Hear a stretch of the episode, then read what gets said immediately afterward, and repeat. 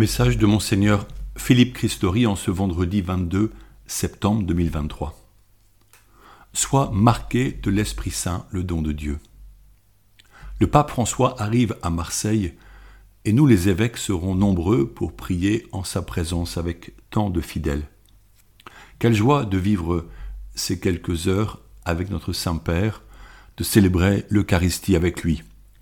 Monseigneur Jean-Marc Aveline, archevêque de Marseille, dit que le pape vient pour nous encourager à regarder ensemble vers la Méditerranée. Les traversées dramatiques de milliers de personnes en déplacement depuis les côtes africaines vers Lampedusa ne font qu'accentuer l'urgence d'œuvrer ensemble au niveau européen, puisque, quels que soient les choix politiques de nos pays, les personnes continueront à embarquer sur de frêles bateaux au risque de leur vie en payant des sommes considérables à des passeurs mafieux pour atteindre nos pays où ils espèrent une vie meilleure.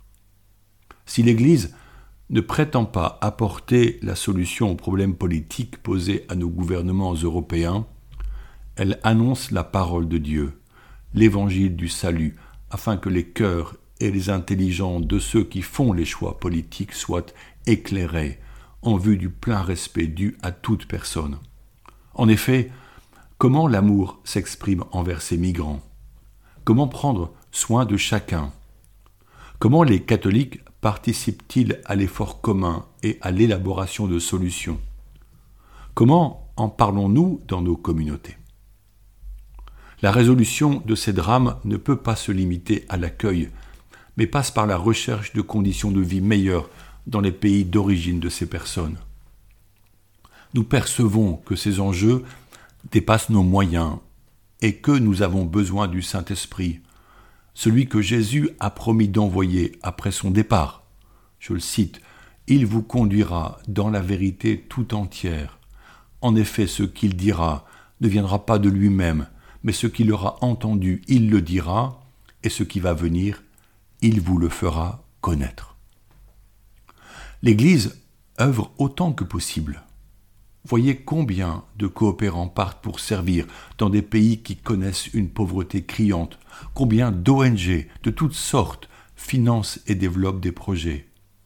Je rencontrais voici quelques jours un évêque de la République démocratique du Congo, du Congo la RDC. Il me disait que 45% des enfants scolarisés dans son diocèse le sont dans une école catholique. Or ce pays est traversé par des crises et des guerres violentes entre clans et par le pillage des ressources minières par des puissances étrangères. En RDC, me disait-il, la Russie contrôle désormais la plus grosse mine d'or. L'Église lutte pour le bien des populations locales, là où ces gens vivent. L'éducation est le chemin nécessaire pour susciter un avenir à ces jeunes et éviter la fuite des populations. Pareillement, au Burkina Faso, près de 2 millions d'enfants sont privés de scolarité par les djihadistes. Que deviendront-ils plus tard?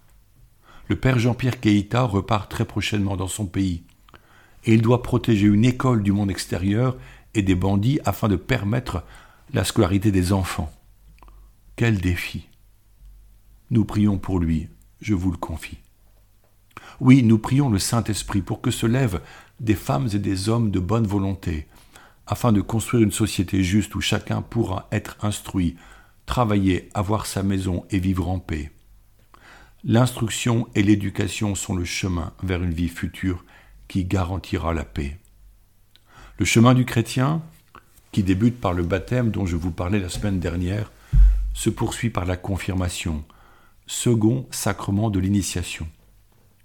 Quel fait fonde ce sacrement dans les saintes écritures? Citons la présence du Saint-Esprit, attestée tout au long de la Bible. Dieu promet d'envoyer un esprit nouveau.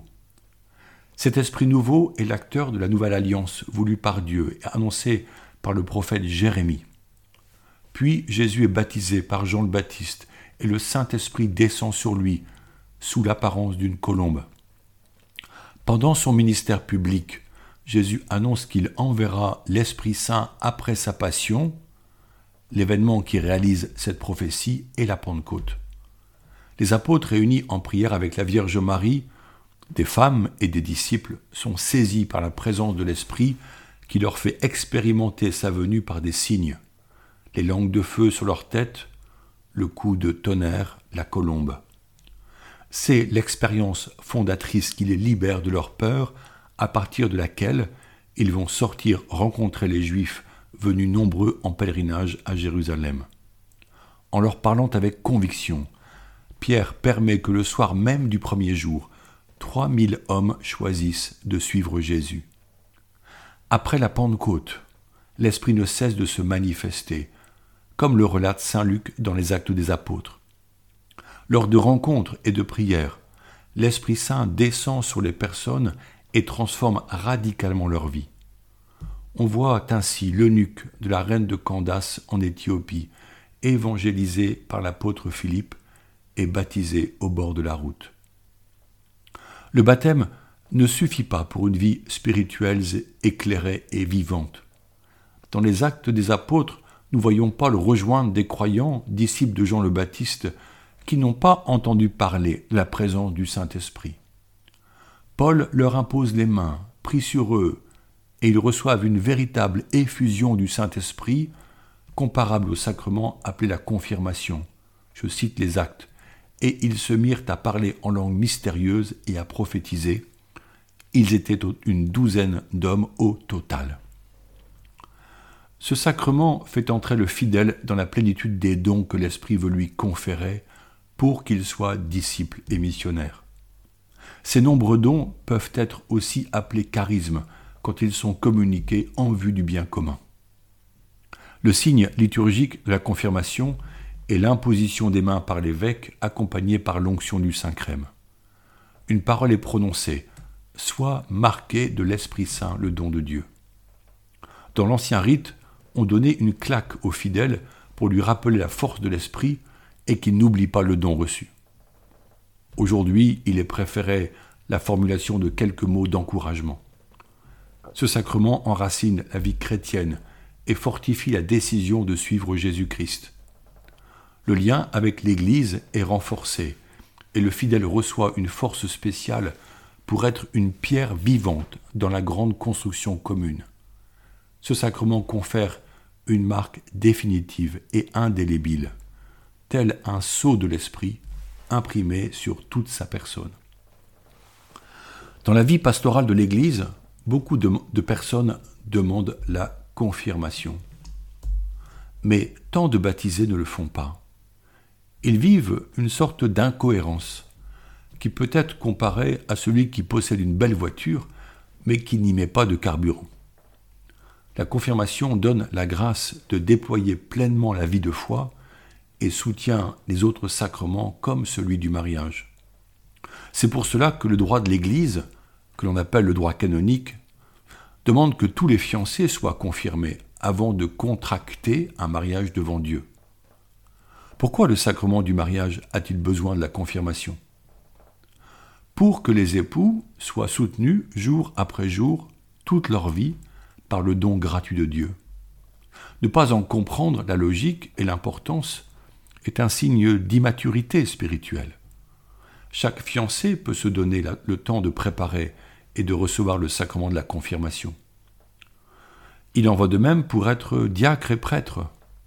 C'est encore le cas pour être parrain ou marraine, car il est nécessaire d'être formé et de vivre pleinement de sa foi chrétienne pour accompagner un nouveau baptisé enfants ou adultes. Puissent les communautés paroissiales, tout en accueillant largement tout homme qui cherche Dieu, encourager les baptisés à découvrir la beauté, la profondeur et la nécessité du sacrement de confirmation, étape essentielle, soutien indispensable de la vie spirituelle en vue du salut vers la vie éternelle.